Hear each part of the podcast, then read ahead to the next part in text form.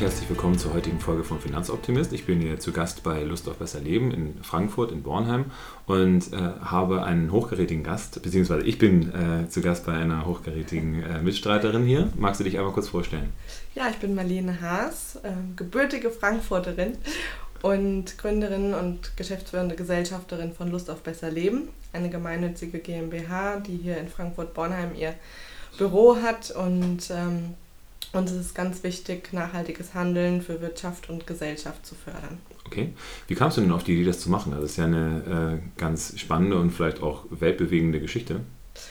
Ich bin seit sieben Jahren selbstständig, also habe mich direkt nach der Ausbildung selbstständig gemacht und mich schon immer privat für das Thema Nachhaltigkeit interessiert und hatte dann einen Kunden, eine Verbrauchermesse für Nachhaltigkeit, äh, für die ich Akquise machen sollte und habe dann äh, festgestellt, dass ganz viele kleine Betriebe und auch vor allen Dingen Verbraucherinnen und Verbraucher nicht wissen, wie sie nachhaltiger werden sollen, was sie machen können, sich untereinander nicht kennen und einfach da ganz viel Bedarf ist an Informationsarbeit, an Unterstützung.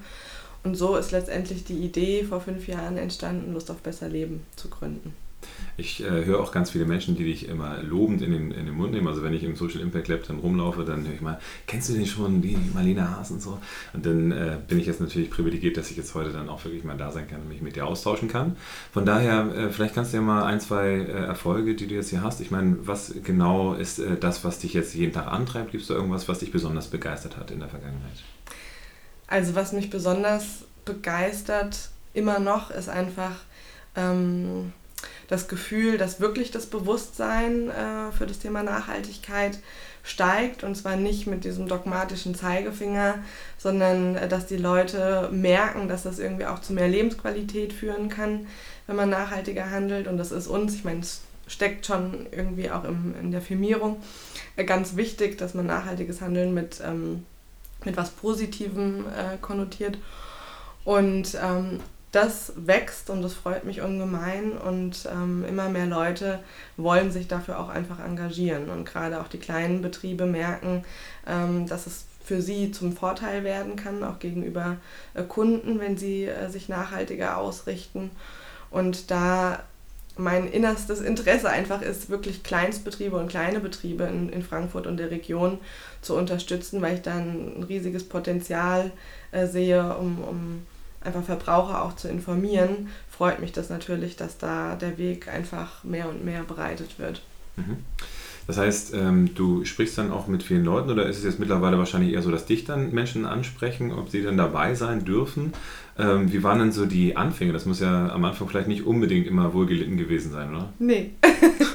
Wobei ich sagen muss, die, das, ähm, das Kernnetzwerk an 25 Betrieben ungefähr am Anfang.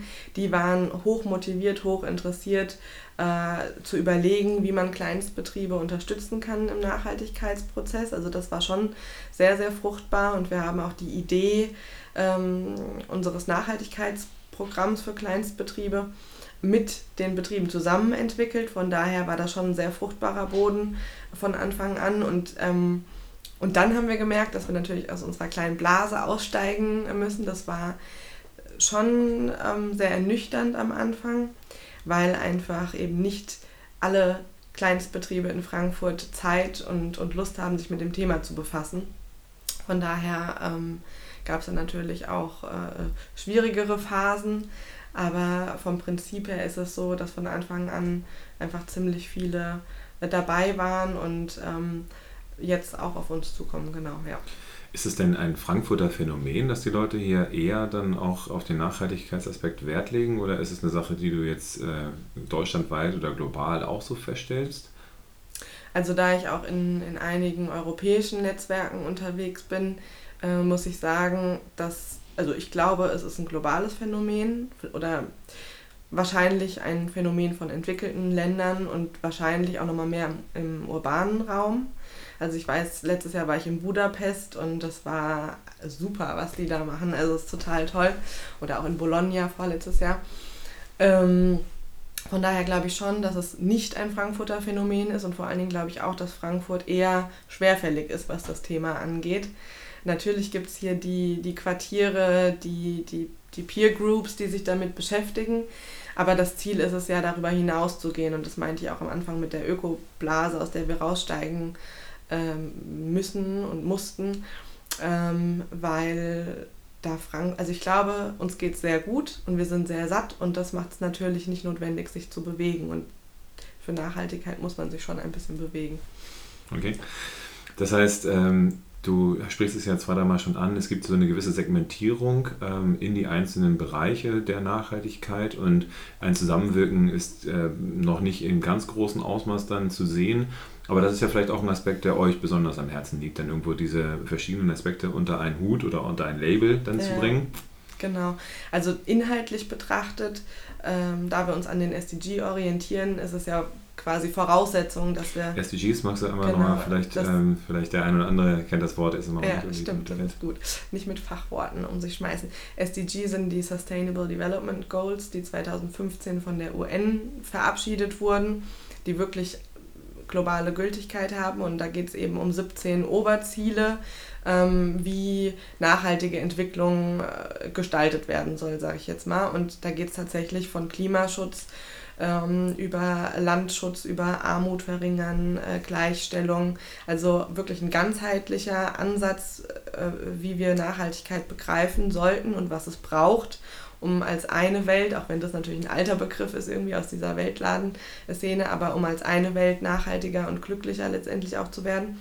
Daran orientieren wir uns und das ist ganz wichtig, ähm, auch in dem Netzwerk mit Kleinstbetrieben, was wir haben, obwohl ich das jetzt noch gar nicht erklärt habe, aber ähm, dass wir sagen, natürlich arbeiten wir mit den Bioladen zusammen als klassisches äh, Beispiel, aber uns ist es genauso wichtig und wir sehen das als genauso wertvoll an, wenn ein Einzelhändler als Beispiel äh, einen Menschen mit einer Behinderung ausbildet ja, das ist äh, nicht weniger nachhaltig, als wenn ich ein Biosiegel habe. Und das ist wichtig für uns einfach nochmal darauf aufmerksam zu machen, dass es eben nicht dieses eine Schema gibt, nachdem man sagt, oh, du bist nachhaltig und du aber nicht, sondern es ist eine Entwicklung und die findet auf mehreren Ebenen oder in mehreren Themengebieten statt. Das ist wichtig für uns. Wir merken aber, dass in den Köpfen da eher noch so dieses Silo-Denken herrscht und schon auch viel ähm, Assoziation mit ähm, Umwelt und Ökologie, was Nachhaltigkeit angeht. Und das versuchen wir aufzubrechen. Mhm.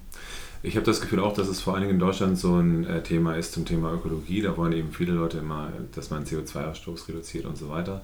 Ähm, dass es hier in Deutschland auch soziologische Themen gibt. Ne? Also es gibt ja bei uns in der Branche im äh, Bereich der Geldanlage gibt es immer diese ESG-Scorings, also Environmental, Social and Governance. Ähm, das Environmental, das Ökologische, das ist halt schon sehr klar in den Köpfen der Menschen drin. Das geht über Stickoxide oder ja. ne, über irgendwelche Affentests von VW und sowas. Ähm, aber dann geht es eben natürlich auch sehr klar in irgendwelche sozialen Komponenten rein. Ähm, wie sehr darf man dann auch über Armut sprechen? Das ist ja auch gerade erst jetzt wieder in den Medien gewesen mit irgendwelchen neuen Ministern, die dann sich nicht unbedingt so richtig gut ausdrücken können. Ähm, das heißt, ihr versucht das alles gemeinschaftlich unter einen Hut zu bringen und eben zu gucken, dass man eben alles gleichwertig auch behandelt und die Leute dann onboarding-mäßig dann ins Boot zu holen und zu sagen, wie kriegen wir das gemeinsam hin. Was sind denn so die größten Herausforderungen, die du jetzt siehst aktuell in dem Bereich? Also ihr habt jetzt ja schon einen gewissen Überblick über die mhm. Nachhaltigkeitsszene. Mhm. Also zum einen glaube ich tatsächlich, dass eine große Herausforderung ist, dass immer noch soziale oder gesellschaftliche Themen mit ökologischen Themen also gegeneinander ausgespielt werden. Das heißt, das merken wir auch teilweise bei unseren Stadtteilprogrammen, die wir machen, weil wir eben gemerkt haben, wir müssen ins Lebensumfeld der Menschen äh, gehen. Äh, nicht alle kommen aus intrinsischer Motivation auf uns zu auch wenn es einige sind. Aber auf jeden Fall, da merken wir, dass oftmals gesagt wird, naja, warum wird denn jetzt Geld beispielsweise für ein Mehrwegbecherprojekt ausgegeben? Wir haben doch wichtigere Themen. Das heißt, da findet so eine Konkurrenz statt, die meiner Meinung nach total destruktiv ist, weil es ist beides wichtig und wir sind auch in der Lage, beides äh, in, in eine Veränderung zu bringen. Und das finde ich ganz schwierig, dass man, also, dass da anscheinend Angst herrscht, man könne nur das eine oder das andere. ist das so eine Neiddebatte oder ist es äh, eher so, dass man sagt, hm, ich will eigentlich nur, also ich sehe meine eigenen Sachen zuerst oder woran, woran liegt sowas? Hm. Oder ist nicht genügend Geld da? Das kann es ja eigentlich in Deutschland auch nicht sein. Nee, das kann es eigentlich nicht sein. Vielleicht ist es eine Angst davor, dass die ökologischen Themen eher von Eliten aufgegriffen werden, also dass das immer noch ein Luxusgut ist, aber da lehne ich mich jetzt auch aus dem Fenster. Also ich kann es nicht ganz analysieren so, aber mein Gefühl ist, dass eben so der, der SUV-fahrende Alnatura-Einkäufer schon sehr in den Köpfen eingebrannt ist und ähm, dass das aufgebrochen werden muss, also dass Nachhaltigkeit eben kein Elitenthema ist. Also mhm. das ist ganz wichtig. Und ähm, was ich auch wichtig finde, und das ist auch immer mehr die Stoßrichtung, in die wir jetzt gehen, dass ähm, wir schon merken, man muss, ich sage jetzt mal, zivilgesellschaftlichen Lobbyismus äh, einführen und, und stärken, auch auf lokaler Ebene, weil ähm, wenn wir nicht als Zivilgesellschaft sagen, was wir wollen und, und, und was wir brauchen vor allen Dingen, dann findet da einfach nicht dieser, dieser Dialog statt zwischen Politik und Zivilgesellschaft. Und Wirtschaft zähle ich persönlich zur Zivilgesellschaft. Ähm, und das ist ganz, ganz wichtig. Und dieses, mm, diese demokratische Aktivität, die ist bei vielen, glaube ich, noch nicht oder nicht mehr in den Köpfen und die ist für mich aber ganz wichtig, um nachhaltige Entwicklung auch voranzubringen, weil wir eben sagen müssen, was wir brauchen und was wir wollen und dafür aufstehen müssen. Und das versuchen wir auch gerade letztendlich mit dem Ziel, auch da eine neue Kultur zu schaffen. Mhm. Ich hatte jetzt eben schon mal den Gedanken im Kopf, aber hat es irgendwas, ist, gibt es Generationen, die mehr mitziehen als andere? Also ich sage es mal zum einen, diese Demokratisierung kann natürlich vielleicht bei jüngeren Menschen besser funktionieren als bei älteren. Vielleicht kann es aber auch genau umgedreht sein, mhm. weil die Älteren vielleicht auch so einer Zeit auch kommen, wo das eigentlich ganz klar war, dass man auf die Straße geht, wenn irgendwelche Missstände da sind. Ähm, gibt es denn irgendwelche, ich sag mal, Gesellschaftsgruppen oder beziehungsweise Altersstufen, wo ihr sagt, da arbeiten wir besonders gerne mit? Nee, also erstaunlicherweise ist es ziemlich bunt gemischt. Und also klar, wenn wir jetzt irgendwie Social Media Analysen machen und so weiter, dann ist es schon primär die 25 bis Ende 30-Jährigen. Aber auch in den Projekten, auf Veranstaltungen ist das wirklich bis hoch in die. Also letzte Woche hatte ich eine Veranstaltung mit einer 89-jährigen ehemaligen Unternehmerin also es ist echt, ähm, ja, es ist sehr gemischt. Und das finde ich auch gut und schön. Ja. Also ich hatte jetzt ja das Vergnügen mit äh, dir gemeinsam auch so eine Veranstaltung hier in Frankfurt zu machen, auch zu den SDGs, ja. jetzt wo wir wissen, was es ist.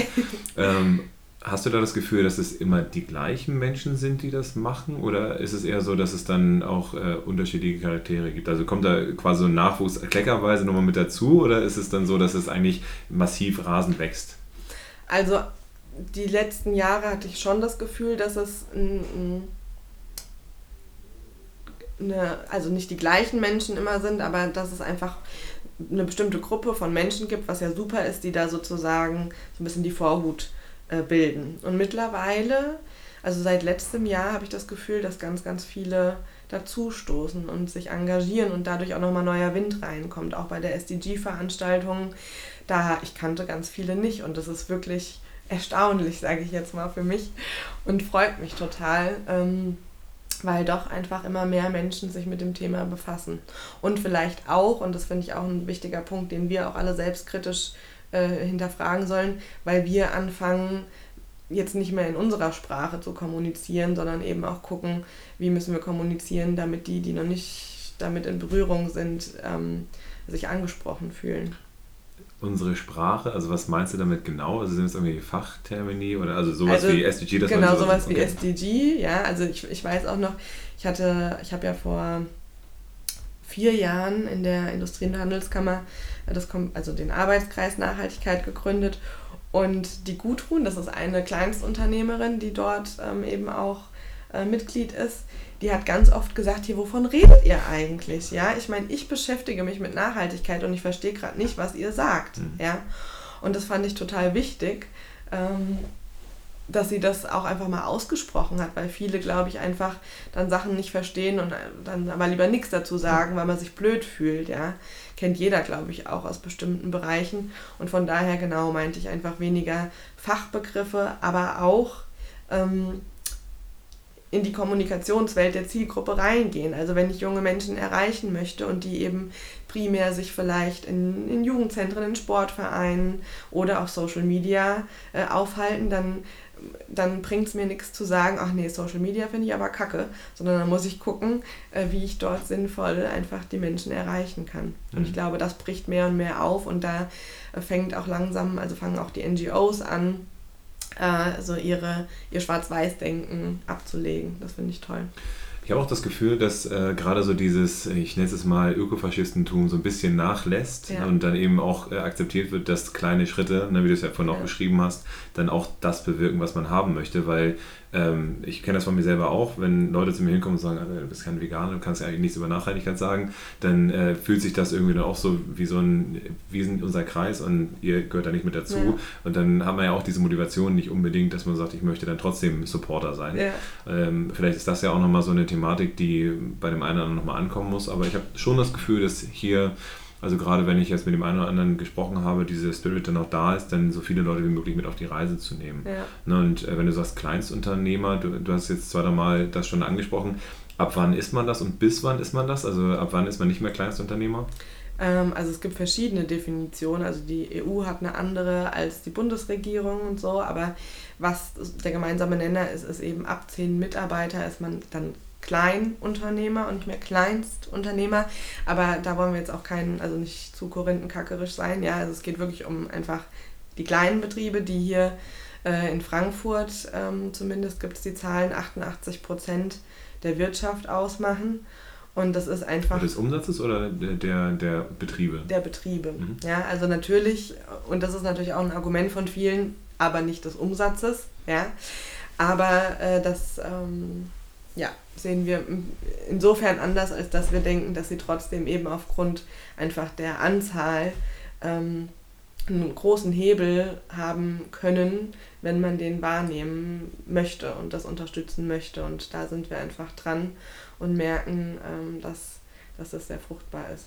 Oder der Hebel wird noch weiter erhöht, indem man äh, die noch größer macht, weil es eben transparenter und mehr Wirkungsradius dann eben auch hat. Ne? Ich glaube, das ist ja auch nochmal so eine Thematik, wenn mehr Leute sich für das Thema interessieren, dann wird gut, ich will jetzt keine Namen nennen, aber der wird halt bei irgendwelchen großen Supermarktketten vielleicht nicht mehr gekauft, ja. sondern vielleicht dann irgendwie bei anderen Sachen. Ja. Und ähm, wenn da auch innerhalb der äh, Bevölkerung halt so die Awareness steigt, dass man eben klar weiß, was passiert, wenn ich das und das Produkt kaufe oder wenn ich das und das Produkt kaufe, ja. dann könnte das ja unter Umständen auch dazu führen, dass diese Kleinstunternehmen zu Kleinunternehmen werden, wenn man das dann in der Begrifflichkeit lässt. Ähm, passiert so ein Prozess? Also ist es so, dass man da auch eine Entwicklung sieht innerhalb der ähm, Branche oder ist es eher so, dass die auch klein bleiben wollen? Äh, unterschiedlich. Ich glaube, einige wollen auch klein bleiben und ich, ich denke, dass da auch nochmal das Thema spannend ist zu überlegen. Also wir, wir denken ja in, in Strukturen wie, okay, dann wächst der eine Betrieb. Aber es gibt ja auch durchaus neue Modelle, wo man sagen könnte, vielleicht wächst nicht der eine Betrieb, sondern es gibt eben Zusammenschlüsse von Betrieben. Ja, so kann jeder vielleicht in seiner Struktur auch klein bleiben, aber man tut sich zusammen und erreicht dadurch eine gewisse Art von Wachstum. Also ich glaube, da ist es auch gut, so ein bisschen von diesem, von diesen bekannten äh, Mustern wegzugehen und einfach zu gucken, was braucht der einzelne Betrieb. Und bei dem einen kann das sein, dass er tatsächlich, um, um mehr Wirkung zu erzielen und auch irgendwann auf den grünen Nenner zu kommen, äh, wachsen muss und will. Und bei dem anderen kann es aber eben sein, dass das Wachstum nicht, nicht ähm, angebracht ist, sondern eher die Kooperation und Gemeinschaftswirtschaften, sage ich jetzt mal. Mhm. Du hast jetzt vorhin gesagt, du würdest ganz gerne vielleicht dann auch äh, regulatorisches Wirken verändern. Äh, gibt es denn regulatorisches Wirken, was euch in die Karten spielt? Also gibt es denn Projekte oder äh, irgendwelche städtischen oder kommunalen Dinge, die euch äh, zuarbeiten? Im positiven Sinne. Ja. okay. Ja, äh, Gibt es irgendwelche Komponenten, die euch, äh, die gerade weise so abstoßend sind, euch. Nein, also tatsächlich eher irgendwelche Unterstützung von, äh, von der Stadt Frankfurt oder sowas, wo man sagen würde, die ähm, helfen euch dabei, eure Arbeit zu machen? Ja, also auf jeden Fall. Wir, haben, wir machen ja auch äh, Projekte, die beispielsweise vom Wirtschaftsdezernat unterstützt werden ähm, oder Projekte, die ähm, das Umweltdezernat unterstützt. Also das schon. Aber das ist eigentlich nicht das, was ich meinte vorhin, weil also die finanzielle Unterstützung ist die eine Seite und ähm, in der Utopie wäre die gar nicht notwendig, sage ich jetzt mal. Aber was ich vorhin meinte, ist eben, dass strukturelle ähm, Probleme da sind, die Kleinstbetrieben Angst machen oder die, die, die verhindern, dass man nachhaltiger wird. Als Beispiel jetzt mit äh, der Thematik, okay, wir wollen Einwegbechermüll äh, reduzieren, 25 Millionen Einwegbecher in Frankfurt allein im Jahr. Das sind ja auch Kosten für die FES, ja, also wirtschaftlich gesehen ein, ein großer Faktor. So, und jetzt wollen kleine Betriebe eben umstellen und ähm, oder man kann auch von Bechern weggehen und sagen, dieser Unverpackt-Trend, ja, äh, der ein Kostenfaktor ist für die kleinen Betriebe. Sie wollen umstellen, hat auch noch umwelttechnische positive Auswirkungen, aber wenn sie das tun, befinden sie sich in einer Rechtsunsicherheit, weil eben die Kontrolle von, von Gesundheitsamt und Co. da noch nicht so weit ist. Also die ähm, gehen dann in eine Unsicherheit, obwohl sie eigentlich was Positives machen wollen, was den Nachhaltigkeitszielen zugutekommt. Und das sind so die strukturellen Probleme, die ich meine. Und da gibt es noch viel mehr, äh, wo es wichtig ist, auch diese Art von Interessensvertretung, Lobbyismus ein bisschen zu stärken, um darauf aufmerksam zu machen, weil äh, äh, Betriebe, äh, Branchen mit, ähm, mit eher großen Betrieben können sich das leisten. Die haben ihre Lobbyisten, die dann auf solche strukturellen Probleme aufmerksam machen und die auch in eine richtige Richtung für sich äh, bewegen. Und das können kleine und Kleinstbetriebe nicht. Und dafür fühlen wir uns schon auch mitverantwortlich, da eine Stimme zu geben. Okay, spannend. Und das heißt, wenn ihr all diesen Kleinstunternehmen eine Stimme gegeben habt und wenn ihr jetzt dann regulatorisch eingewirkt habt, wo steht Frankfurt, wo steht Deutschland dann in fünf, sechs Jahren? Also was ist so die Vision, die ihr dann dabei habt? Also ihr habt vielleicht dann alle Unternehmen aus Frankfurt unter einen Hut gebracht und alle wirken gemeinschaftlich. Ja. Wo soll es hingehen? also ich glaube in fünf, sechs Jahren noch nicht. Aber ähm, ja, in, also in fünf, sechs Jahren denke ich schon, dass ähm, sich das allgemeine Bewusstsein und auch das Gefühl zum Thema Nachhaltigkeit äh, auf eine positive Art und Weise verändert haben. Und vor allen Dingen, das ist mir immer ganz wichtig, ich liebe diesen Begriff der Kultur der Nachhaltigkeit, weil ich glaube, dass es wirklich eine kulturelle Veränderung ist, die wir da anstoßen.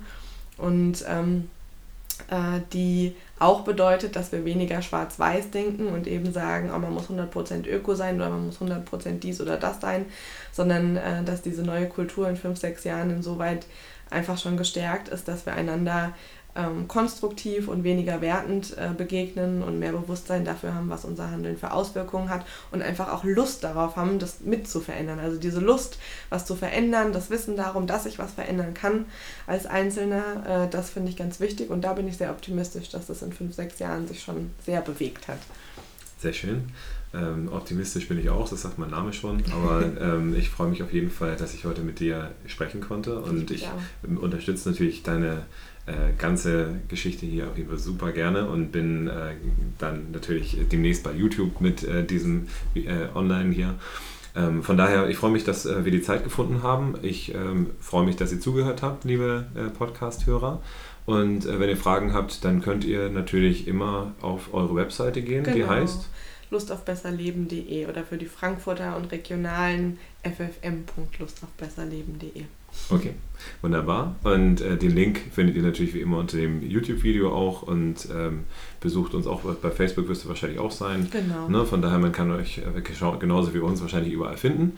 Und ja, dementsprechend ähm, bis demnächst dann mal wieder auf irgendeiner Veranstaltung und dann danke an euch, euch Hörer. Vielen Dank.